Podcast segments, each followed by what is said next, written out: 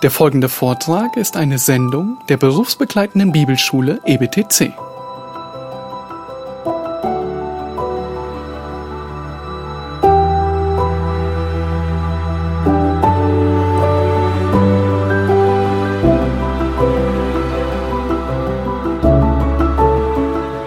Heinrich Heine, er trifft es in seiner Ballade recht gut.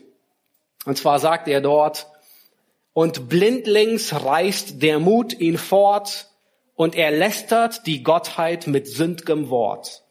Und der König ergriff mit frevler Hand einen heiligen Becher, gefüllt bis am Rand. Und er leert ihn hastig bis auf den Grund und rufet laut mit schäumendem Mund. Jehova, dir kündig auf ewig Hohn, ich bin der König von Babylon. Sehr treffend formuliert. Sünde führt in eine Abwärtsspirale. Sünde kommt nicht allein. Sünde kommt immer im Sammelpaket. Und es ist immer eine Abwärtsspirale. Das war bei David so. Ihr erinnert euch an David, den Ehebruch mit Bathseba, der Mord an Uriah. Es geschah nicht plötzlich auf einmal ertappt, sondern da fügt sich eine Sünde an die andere. Eine, eine Sünde reicht der anderen die Hand und es endet im Desaster. Und alles begann bei David ein Jahr vorher. Und zwar nicht, weil er liebäugelte, nicht, weil er sich Zeitschriften ansah, die er nicht ansehen sollte. Es begann mit Stolz. Und der König von Rabba, der ist gestorben und David, er wollte seinen Sohn trösten und erweist ihm Freundlichkeit, schickt ein paar seiner Männer hin und die werden mit Respektlosigkeit behandelt. Der Bart wird ihnen abgeschnitten und, und, und, und David ist gekränkt. Seine Ehre, sein Stolz ist gekränkt. Und er handelt aus dieser Motivation. Das treibt ihn an. Sein Stolz und seine sein, seine Ehre, die gekränkt ist, das ist, was ihn antreibt. Und er beginnt mit diesem ammonitischen König in Krieg zu gehen. Er handelt nach dem Prinzip, niemand stellt sich mir in den Weg. Nun, diese Herzenshaltung ist, was ihn zur Sünde verführte. Das war der Nährboden, dieser Stolz. Und er tat, was er nicht tun sollte. Er blieb zu Hause. Er machte Urlaub auf Balkonien, anstatt seiner Verpflichtung nachzugehen, in den Krieg zu gehen. All seine, all seine Männer sind im Krieg. Ihm war langweilig, obwohl er wahrscheinlich gut beschäftigt war mit irgendwelchen Sachen, die belanglos waren. Dann kam der Ehebruch, dann kam die Schwangerschaft und dann jede Form, es zu vertuschen. Ihr seht, Sünde führt in eine Abwärtsspirale. Und wenn du denkst, dass du mit einer kleinen Sünde liebäugeln kannst und alles bleibt dabei, dann ehrst du dich. Und dessen sind wir uns nicht bewusst. So oft, vielleicht denkst du das auch, ja, die stille Zeit und das Gebet ist ein paar Tage vernachlässigt. Ach, da geht die Welt nicht unter. Nein, sie geht nicht unter. Die Pflichtgebete sind ja da, jeden Tag. Aber ich bin mir sicher, du kannst es bestätigen, dass es die Zeit ist, wo du anfällig wirst für Sünde. Du wirst mehr zornig, nun, wir würden es nicht so nennen, ja, einfach ein bisschen sauer, ungeduldig, wir nennen es auch nicht Zorn, ja, böse Worte, scharfe Worte, schlechte Gedanken und all das, das gerade heute Morgen in den ähm, Gebeten der Puritaner, ähm, eins der Gebete, wo er sagt, meine erste Sünde des Tages führt in eine andere Sünde hinein. Und ich dachte, oh, wie gut formuliert ist es. Ja, so oft das, was wir mit dem Morgen tun sollen, nämlich Gott zu begegnen. Die erste Sünde des Tages, wo wir ohne Gott aufstehen, führt in eine andere Sünde. Es ist eine Abwärtsspirale, nicht immer, die nicht immer im großen Ehebruch endet, aber einfach in Gottlosigkeit. Sünde führt abwärts. Es bleibt nicht bei einem Kompromiss und es trifft auf jede Person zu, das trifft auf eine Gesellschaft zu und es trifft auf ein riesiges Weltreich zu. Wenn wir das, was wir tun sollen, nicht tun, dann zieht es immer größere Kreise mit sich. Und am Ende dieses Wegs steht Mene, Mene, Tekel. Und lass uns weiterlesen, Vers 5. Die Party ist im vollen Gange. Im selben Augenblick erschienen Finger einer Menschenhand, die schrieben gegenüber dem Leuchter auf die getünchte Wand des königlichen Palastes, so dass der König die schreibende Hand sah. Robert Kolde, Robert Koldewey, ähm, ein deutscher Architekt, Bauforscher und Archäologe, 1855 im Harz geboren, nun, er hat viele Ausgrabungen in Babel geleitet. Die bekannteste ist das Ishtar-Tor, das wir bei uns im Pergamon-Museum haben. Übrigens, der Zylinder, der ist auch im Pergamon-Museum. Ähm, den kann man da auch sehen. Nun, er grub viele andere Sachen aus, unter anderem den Thronsaal. Und wisst ihr, was er feststellte? Er war so groß, dass weit über 1000 Leute Platz hatten. Aber er beschreibt, dass er mit weißem Gips bedeckt war. Unglaublich. So wie es hier steht. Er war bedeckt. Es war eine getünchte Wand, wie Daniel es sagt. Gottes Wort ist absolut glaubwürdig. Und jetzt greift Gott an, ein. Nun, da ist eine Hand, die schreibt an die Wand gegenüber dem Leuchter, ja, so dass der Leuchter es sogar noch erhält, dass man es besonders gut sehen kann. Lass uns weiterlesen, Vers 6 bis 9. Da verfärbte sich das Gesicht des Königs und seine Gedanken erschreckten ihn. Alle Kraft wich aus seinen Gliedern und seine Knie schlotterten. Der König schrie mit lauter Stimme, man solle die Wahrsager, Chaldäer und Zeichendeuter holen. Und der König begann und sprach zu den Weisen von Babel, derjenige, welcher diese Schrift lesen und mir sagen kann, was sie bedeutet, der soll mit Purpur bekleidet werden und eine goldene Kette um seinen Hals tragen und als Dritter im Königreich herrschen. Und alle Weisen des Königs kamen herbei, aber sie konnten weder die Schrift lesen noch ihre Bedeutung dem König erklären. Da wurde der König Belsatar sehr bestürzt und sein Gesicht verfärbte sich und seine Gewaltigen waren ganz verwirrt. Nun offensichtlich waren die Buchstaben nicht aramäischer Sprache, weil sie konnten sie nicht lesen, auch nicht hebräisch oder irgendetwas. Die Schrift und die Sprache waren unbekannt, wissen nicht, was es war. Vers 10, auf Wunsch des Königs und seiner Gewaltigen kam die Königin Mutter in den Trinksaal. Nun, das ist die Mutter von Belsazar. Das ist die Frau von Nabonid, die Tochter Nebukadnezars. Die Königin begann und sprach, O König, mögest du ewig leben, deine Gedanken sollen dich nicht erschrecken und dein Aussehen verändere sich nicht. Nun, sie ist keine gute Seelsorgerin. Von ihr wollen wir nicht lernen, wie man mit Menschen umgeht, die bestürzt sind. Sie beruhigt in einem Moment wo es überhaupt nicht angebracht ist, zu beruhigen. Sie gibt falsche Hoffnung. Niemals, never ever again. Wenn du mit Menschen redest und es gibt keinen Grund für Ruhe und ihr Leben zeigt Gründe auf, warum sie bestürzt sein sollen, dann gib nicht das falsche Fläschchen von Sicherheit. Dann ist der Beruhigungstropfen so schlimm wie Zyankali. Nun, aber wenigstens weiß sie, wo es Hilfe gibt, die Tochter von Nebukadnezar. Sie erinnert sich an Daniel. Und sie redet von Daniel in höchsten Tönen. Schaut euch an, ab Vers 11. Und sie sagt zu ihrem Sohn, es gibt einen Mann in deinem Königreich, in dem der Geist der heiligen Götter ist und bei dem in den Tagen deines Vaters, also Nebukadnezar, ja sein Vorfahre, Erleuchtung, Verstand und Weisheit gleich der Weisheit der Götter gefunden worden ist, so dass dein Vater, der König Nebukadnezar, ihn zum Obersten der Traumdeuter, Wahrsager, Chaldäer und Zeichendeuter bestimmt hat.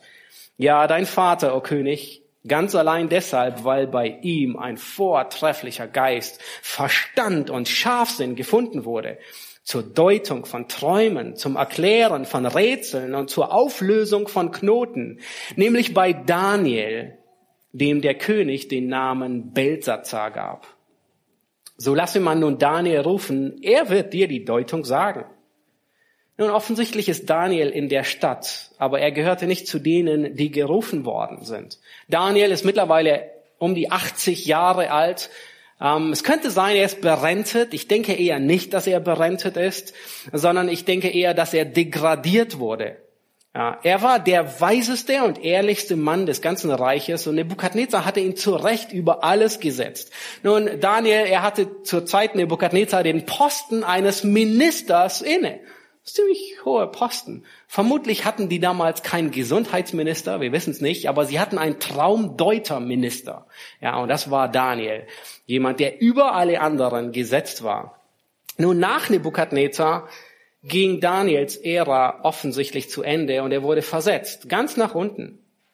Vielleicht in den Keller neben die Heizung, wo er Dokumente archivierte. Wir wissen nicht, was er getan hat, aber irgendwie nichts, ähm, nichts Wichtiges.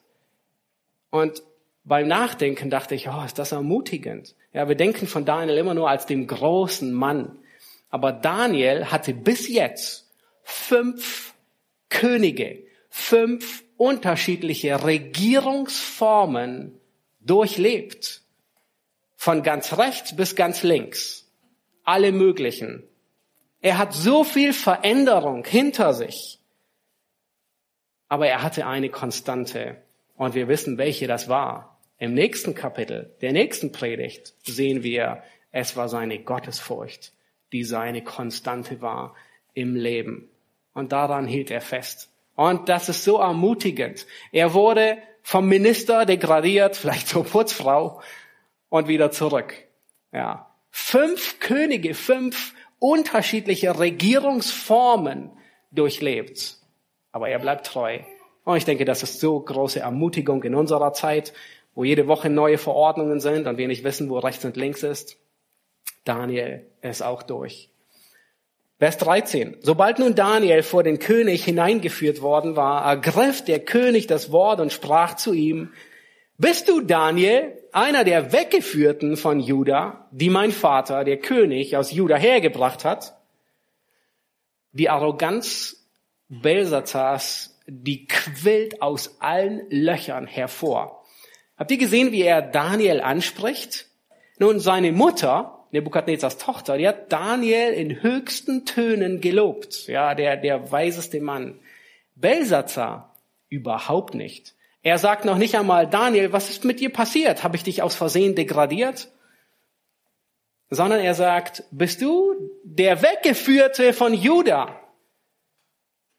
Seine Mutter hatte nichts von weggeführt sein erwähnt in dem Bericht. Er kannte Daniel. Er wusste, wer er war, aber er, hat, er wollte ihn nicht als Minister haben.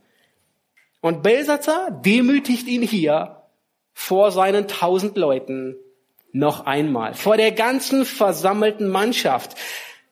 Einen 80-jährigen Mann, ein Mann, der wahrscheinlich zwei oder dreimal so alt ist wie er selbst. Belsatzer sagt er, hey Daniel, du bist der Weggeführte, nicht wahr?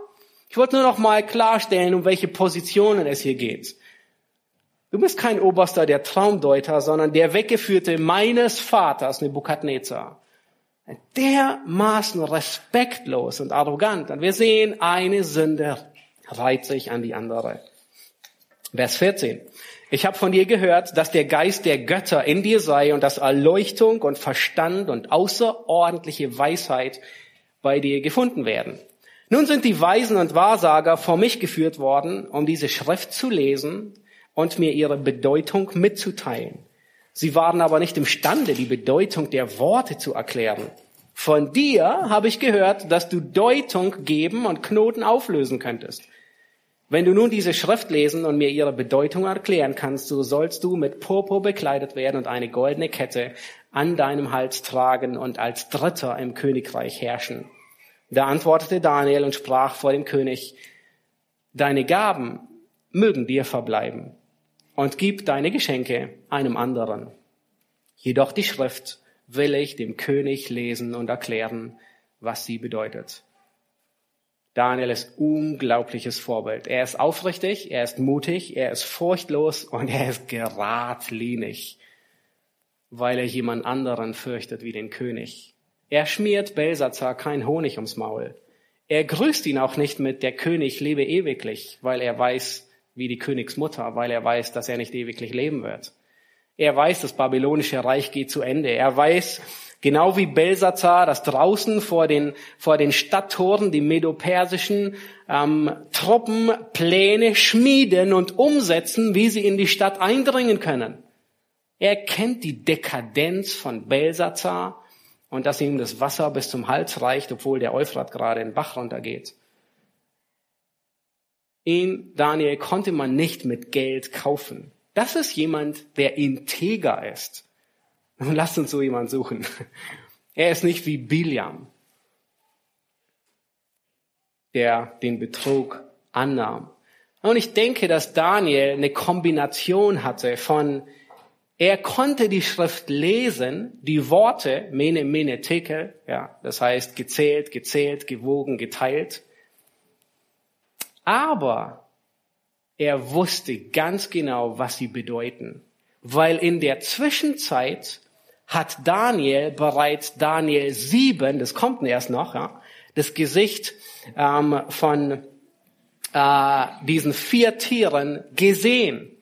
Das war im ersten Jahr von da, äh, Belsazar. Im dritten Jahr von Belsazar hatte er Daniel Kapitel 8 schon gesehen. Das Gesicht, ja, der Widder und der Ziegenbock, ja, das der, der, das Medo-Persische Reich, das sich erhebt gegen das griechische Reich. Er hatte all diese Visionen schon. Er wusste, was kommt. Und nun ist er im Thronsaal. Er sieht diese Schrift. Und er kann sie deuten. Er kann die, er kann die Zeichen der Zeit einordnen. Nun lass uns sehen, was er sagt. Vers 18. O König, Gott der Allerhöchste hat deinem Vater Nebukadnezar das Königtum die Majestät und die Ehre und die Herrlichkeit verliehen.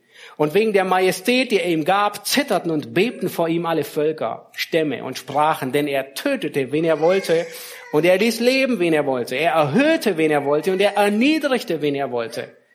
Da sich aber sein Herz erhob und sein Geist stolz wurde bis zur Vermessenheit, wurde er von seinem königlichen Thron gestürzt, und seine Würde wurde ihm genommen. Man verstieß ihn von den Menschenkindern und sein Herz wurde den Tieren gleich. Er wohnte bei den Wildeseln und man fütterte ihn mit Gras wie die Ochsen und sein Leib wurde vom Tau des Himmels benetzt, bis er erkannte, dass Gott, der Allerhöchste, Macht hat über das Königtum der Menschen und darüber setzt, wen er will. Du aber, sein Sohn Belsazar, hast dein Herz nicht gedemütigt, obwohl du das alles wusstest, sondern du hast dich über den Herrn des Himmels erhoben. Und man hat die Gefäße seines Hauses vor dich gebracht. Und du und deine Gewaltigen, deine Frauen und Nebenfrauen, ihr habt Wein daraus getrunken und du hast die Götter aus Gold und Silber, aus Erz, Eisen, Holz und Stein gepriesen, die weder sehen noch hören noch verstehen. Den Gott aber, in dessen Hand dein Odem und all deine Wege sind, hast du nicht geehrt. Infolgedessen wurde von ihm diese Hand gesandt und diese Schrift geschrieben. Und von Daniel können wir Seelsorge lernen. Wie reden wir mit anderen Menschen über Sünde? Daniel, er erklärt ihm nicht einfach nur, okay, hör zu, mene, mene, tekel, das bedeutet gezählt, gezählt, gewogen, geteilt. Dein Reich wird, du wirst zu leicht befunden, dein Reich wird aufgeteilt. Tschüss, ich mach mich schon mal, ich gehe vom Acker, ich bringe mich in Sicherheit. Nein, er, er predigt Belsazar. Er liest ihm die Leviten. Er bringt Gott in sein Leben. Er wendet Gottes Wort diese vier Worte, die Gott an die Wand geschrieben hatte, wendet er auf sein Leben an. Er vergleicht Belsazar mit seinem großen Idol. Und er sagt, ja, Nebukadnezar war dein Vater. Und Daniel macht deutlich, er war so genauso arrogant wie du. Diesbezüglich sei dir aus einem Holz geschnitzt. Du stammst wirklich von ihm ab. Aber Nebukadnezar hat sich gedemütigt unter Gott und du nicht. Du hast ihn herausgefordert. Du bist nicht wie Nebukadnezar. Das war nämlich sein ganzer Stolz, sein Idol. Er ist wie Nebukadnezar. Daniel macht deutlich, du bist nicht wie Nebukadnezar. Er hat sich gedemütigt. Vers 22 ist das Herzstück dieses ganzen Kapitels. Du, sein Sohn, hast dein Herz nicht gedemütigt, obwohl du alles wusstest. Belsazar, er brauchte keine neue Erkenntnis. Er brauchte nicht einen persönlichen Traum von Gott. Er brauchte nicht eine persönliche Begegnung mit Gott, sondern er hatte Gottes Wort. Er hatte den Bericht. Er wusste alles. Ist es nicht so? Vielleicht bei dir auch. Manchmal wünschen wir uns, Gott würde uns persönlich begegnen und einen Zettel vom Himmel fallen lassen. Nun, es ist nicht gut, sich das zu wünschen. Für Belsazar war die Hand die direkte Hand von Gott nicht zum Segen. Aber stell dir vor, du fährst 70 und die Polizei, die hält dich auf und du würdest sagen, oh, es tut mir leid, heute Morgen hat mir niemand gesagt, dass ich 70 fahren soll. Nun, das ist ziemlich töricht, nicht wahr? Wenn du hier die Straßenverkehrsordnung, die Straßen benutzt, dann musst du dich informieren über die Gesetzmäßigkeiten. Das heißt, die Polizei muss dir nicht jeden Morgen sagen, in der Ortschaft darfst du nur 50 fahren. Du hast es einmal gelernt, du musst dich damit auseinandersetzen, wie schnell du fahren darfst. Aber genauso gehen wir manchmal mit Gott um. Wir erwarten, dass er sich uns persönlich offenbart, ein, ein Wort vom Himmel gibt. Und wisst ihr, was es ist? Maßloser Stolz, unsagbare Anmaßung. Gott hat sich Belsazar kundgetan. Er hatte alles, alle Infos, die er brauchte, hatte er. Er hatte alle Aufzeichnungen, und die Babylonier, die hatten wirklich ein gutes Archiv. Und er hatte seine Mutter, die Tochter Nebukadnezars. Er wusste alles. Und er tritt die Gnade Gottes mit Füßen. Er schlägt die Gnade Gottes in den Wind. Er kannte die Wahrheit und er hat sie abgewiesen. Und das ist so ernst. Wer die Gnade Gottes mit Füßen tritt, dem bleibt nichts mehr übrig, wie nur noch der Zorn und das Gericht Gottes. Hebräer 12 warnt uns enorm davor. In Hebräer 12, Vers 15, da sagt der Schreiber, achtet darauf, dass nicht jemand die Gnade Gottes versäumt. Die Gnade ist da, aber du kannst zu kurz kommen. Das ist so, als ob du in einer Oase mit viel Wasser ertrinken würdest und bei jemandem eine bittere Wurzel aufwächst und Unheil anrichten würde und viele durch sie befleckt werden. Esau gehörte in dieselbe Kategorie wie Belsazar. Vorhin in der Schriftlesung hatten wir die Söhne Elis. Sie gehören in dieselbe Kategorie. Sie kannten die Wahrheit und haben sie mit Füßen getreten. Es war ihnen gleichgültig. Er hat die Gnade Gottes ausgeschlagen. Hier ist Größeres wie Belsazar. Christus ist der Mittler des neuen Bundes. In Vers 25, da sagt der Hebräerbriefschreiber, achtet, dass ihr den nicht abweist, der redet. Und wenn wir Gott abweisen, dann weisen wir seine Gnade ab. Und dann Hebräer 12, Vers 28, da heißt es darum, weil wir eine, weil wir ein unerschütterliches Reich empfangen. Lasst uns die Gnade festhalten ja, umklammer sie. Halt dich fest an der Gnade, durch die wir Gott auf wohlgefällige Weise dienen können mit Scheu und mit Ehrfurcht. Gnade ist nicht nur das Mittel, durch das Gott uns gerechtfertigt hat, sondern Gnade ist das Mittel, das Gott benutzt, um uns zu ermutigen, zu befähigen, ihm zu dienen. Wir, wir können Gott nur in der Gnade dienen, an der wir festhalten. Wenn du heute Morgen hier bist und du bist nicht gerettet, dann nimm die Gnade Gottes an. Tritt sie nicht mit Füßen. Wenn du sie mit Füßen trittst, wird es dir ergehen wie Belsazar, wie Esau, wie den Söhnen Levis, äh, äh, Elis. Schlag die Gnade Gottes nicht aus. Nun, wenn du hier bist und du hast die Gnade Gottes erfahren, dann lass uns an der Gnade festhalten und in der Gnade bleiben. Wir haben die Gnade nicht nur zur Errettung gebraucht, sondern wir benötigen sie Tag für Tag. Und deswegen beginnt fast jeder neutestamentliche Brief mit welchen Worten? Gnade und Barmherzigkeit von Gott, unserem Vater. Fast jeder Brief beginnt mit Gnade. Warum? Weil wir sie brauchen, jeden Tag.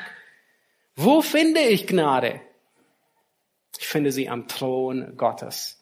Hebräer 4, Vers 16 sagt, so lasst uns nun mit Freimütigkeit hinzutreten zum Thron der Gnade, damit wir Barmherzigkeit erlangen und Gnade finden. Dort finden wir Gnade zur rechtzeitigen Hilfe. Phillips Brooks, ein Prediger, er definiert Gnade bisschen auf eine wirklich gute Art und Weise und ich dachte, oh, das ist echt so toll. Er sagt, Gnade sind die Reichtümer Gottes auf Kosten Christi. Oh, das ist so gut formuliert. Müsst ihr euch hinschreiben. Gnade sind die Reichtümer Gottes auf Kosten Christi. Wir bekommen die Reichtümer Gottes, weil Christus für sie bezahlt hat. In 2. Petrus 1, da sagt Petrus genau dasselbe. Er sagt, Gnade euch und Friede werde euch mehr und mehr zuteil. Okay, wo bekomme ich diese Gnade her? Wie? Und dann sagt er, in der Erkenntnis Gottes und unseres Herrn Jesus. Wenn du zum Thron der Gnade gehst, wenn du am Thron bist und um Gnade betest, wenn du Christus erkennst, dann wächst die Gnade. Unvorstellbar. Aber das ist, was, was Petrus hier sagt. Je mehr ich Gott erkenne, umso mehr wird mir Gnade zuteil. Wir finden Gnade nur in Christus und durch Christus. In Titus 2, Vers 11, und ich möchte euch das fast als eine Hausaufgabe aufgeben, wir haben nicht Zeit hier durch hindurchzugehen, aber in Titus 2, Vers 11, da sagt Paulus, die Gnade Gottes, sie ist erschienen, heilbringend für alle Menschen. Ja, sie rettet. Und dann heißt es in Vers 12, sie nimmt uns in Zucht, damit wir nicht, äh, damit wir die Gottseligkeit und die weltlichen Begierden verleugnen und besonnen und gerecht und gottesfürchtig leben in der jetzigen Weltzeit und so weiter. Ja, die Gnade, sie bringt Frucht in unserem Leben. Die Gnade lässt Frucht wachsen. Die Gnade ist erschienen. Wer meint, dass die übermäßige Gnade Gottes ein Freibrief zur Sünde ist, der hat die Gnade nie verstanden. Die Gnade, sie bewahrt uns, nicht denselben dekadenten Weg zum Verderben hinunterzugehen wie Belsatzer. Die Gnade, sie befähigt uns, die Gottlosigkeit und die weltlichen Begierden zu verleugnen. Und Belsatzer, er hatte diese Gnade mit Füßen getreten. Er ist mit Höchstgeschwindigkeit die Autobahn ins Verderben hinuntergefahren. Und er erntete den Lohn der Sünde, das Mene Mene Tekel. Gnade hat zwei Seiten. Wer sie annimmt, der erfährt die Gunst Gottes, so wie Nebukadnezar. Aber wer sie ablehnt, wer sie mit Füßen tritt, der hört ein Mene Mene Tekel. Lass uns Vers 25 lesen.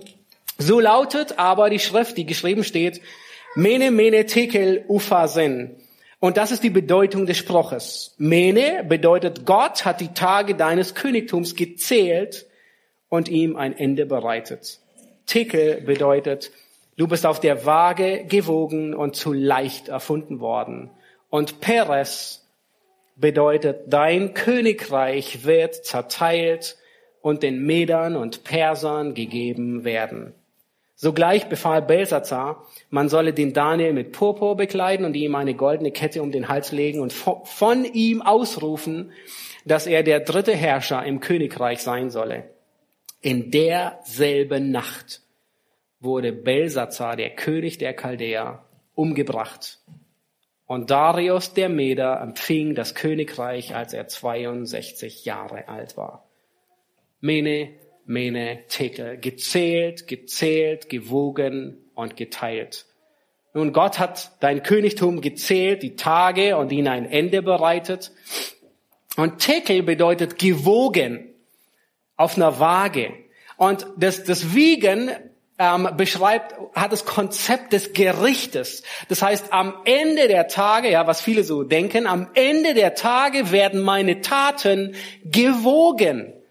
In 1 Samuel 2, Vers 3, nun, das war das Kapitel von der Schriftlesung heute, aber wir hatten den Text das letzte Mal gelesen, im Gebet von, von Hannah, sagt sie genau das. Denn der Herr ist ein Gott, der alles weiß und von ihm werden die Taten gewogen. Der Gott wiegt unser Leben ab. Nun, sehr interessant. Parsin heißt geteilt in anderen Worten sagt Gott, du bist auf der Waage gewogen worden und zu leicht, du erfüllst nicht den Maßstab Gottes. Nun, Belsazar, er hat vor seinem Tod das Gerichtsurteil Gottes erfahren. Vielleicht denkst du, oh, keine Ahnung, wie Gott mich wiegen wird am Ende der Tage. Das werden wir sehen, wenn ich gestorben bin und vor Gott stehe. Nein. Du kannst vorher wissen, wie du auf der Waage Gottes landen wirst. Du kannst vor deinem Tod wissen, ob du wie Belsazar zu leicht bist oder ob du den Maßstäben Gottes entsprichst. Wenn du es aufschiebst, dann bist du sicher zu leicht gewogen und wird dich genau dasselbe Schicksal ereignen. Dein Königreich wird zerteilt und den Medern und Persern gegeben werden. Nun, während Daniel diese Worte redete, laufen im Hintergrund die Vorbereitungen, die Stadt Babel einzunehmen. Ukbaru, der General von Kyros, er hat den ganzen Fluss Euphrat umgeleitet. Unvorstellbar. Im knietiefen Wasser konnten die persischen Soldaten unter den Flusstoren hindurch passieren und niemand hat es in der Stadt gemerkt. So kamen sie in die Stadt, sie töteten die Wachen, sie eroberten die Stadt und Babel wurde kampflos eingenommen. Unvorstellbar. Es wird gesagt, dass nicht ein einziger Speer in dieser Nacht geflogen ist. Das Gericht Gottes. Beide griechischen Geschichtsschreiber, Herodot und Xephon, Sie berichten, übereinstimmen und sagen, die Stadt wurde während einer großen Festfeier eingenommen. Was für eine Ironie. Draußen der Krieg und innen wird gefeiert. Die Sünde macht blind. Es war die Nacht des 12. Oktober 539 vor Christus und Belsazar überlebte den nächsten Morgen nicht mehr. Ironischerweise wurde Daniel geehrt während Belsazar seine ganze Ehre in einer Nacht verlor. Daniel wurde mit Purpur gekleidet, er bekam eine goldene Kette, königliche Würde und war für einige Stunden der dritte Mann des Reiches. Aber das war ihm völlig gleich. Babel ist gefallen. Eines Tages wird das Babylon des Antichristen aus Offenbarung 17 und 18 mit einem riesigen Spektakel zu Fall kommen. Und bis dahin werden Nationen aufstehen und wieder fallen. Das ist die Geschichte der Menschheit. Und dieses Muster ist überall anzutreffen. Es betrifft Weltreiche, es betrifft Gesellschaften, es betrifft Nationen und es betrifft jeden einzelnen Menschen. Die Dekadenz der Sünde führt zum Niedergang. Die Gründe für den Niedergang von Babel sind dieselben Gründe überall.